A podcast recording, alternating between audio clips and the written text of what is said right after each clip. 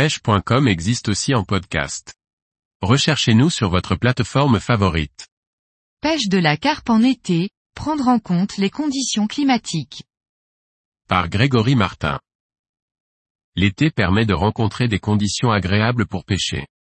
Mais qu'en est-il vraiment de la pêche de la carpe en été? Quels sont les différents éléments climatiques à analyser pour comprendre la pêche?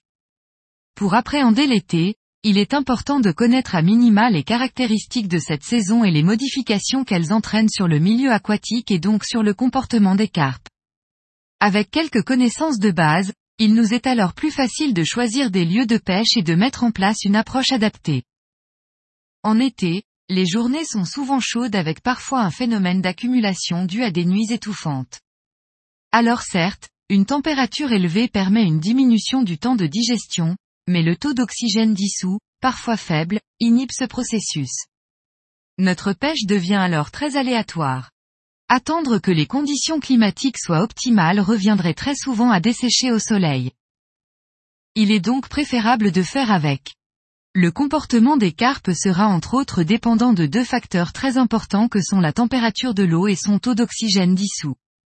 Les poissons sont donc en constante recherche de zones où ils trouveront un bon équilibre entre ces deux facteurs. Installés une majeure partie du temps sur des zones de confort, les carpes s'alimentent peu ou pas.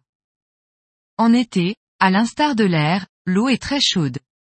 Au menu, c'est quasiment soupe tous les jours. De façon générale, les eaux peu profondes sont chaudes et homogènes, mais les lieux plus profonds engendrent la fameuse thermocline. En effet, dans notre pays au climat tempéré, la plupart des lacs profonds se divisent en strates de température. La couche supérieure, appelée épilimnion, sera chaude. C'est cet épilimnion qui, exposé le plus au vent, renouvellera le plus son oxygène.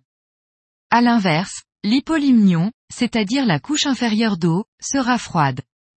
Cependant, en avançant dans l'été, il perdra petit à petit de son oxygène dissous.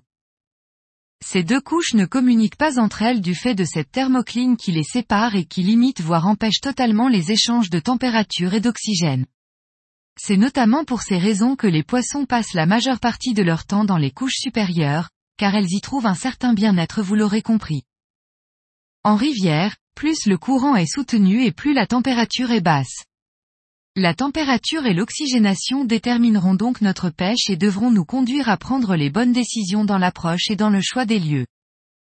La complexité de la pêche estivale est certes dépendante de ces deux facteurs, mais est aussi accentuée par l'abondance de nourriture, des nuisibles très actifs, une prolifération accrue des herbes de toutes sortes, beaucoup de monde au bord de l'eau.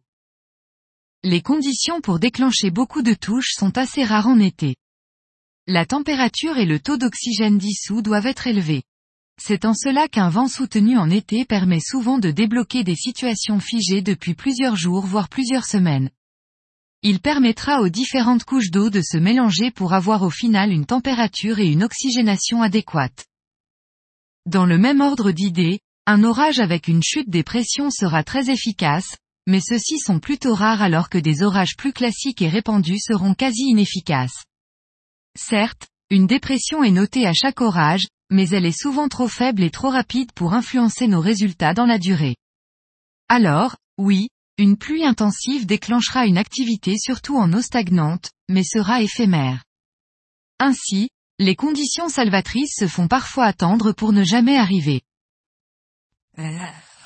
Outre une réponse catégorique, il incombe de maîtriser au mieux l'été afin de trouver des solutions non pas miracles, mais qui permettent d'avoir des résultats intéressants conjugués de plaisir.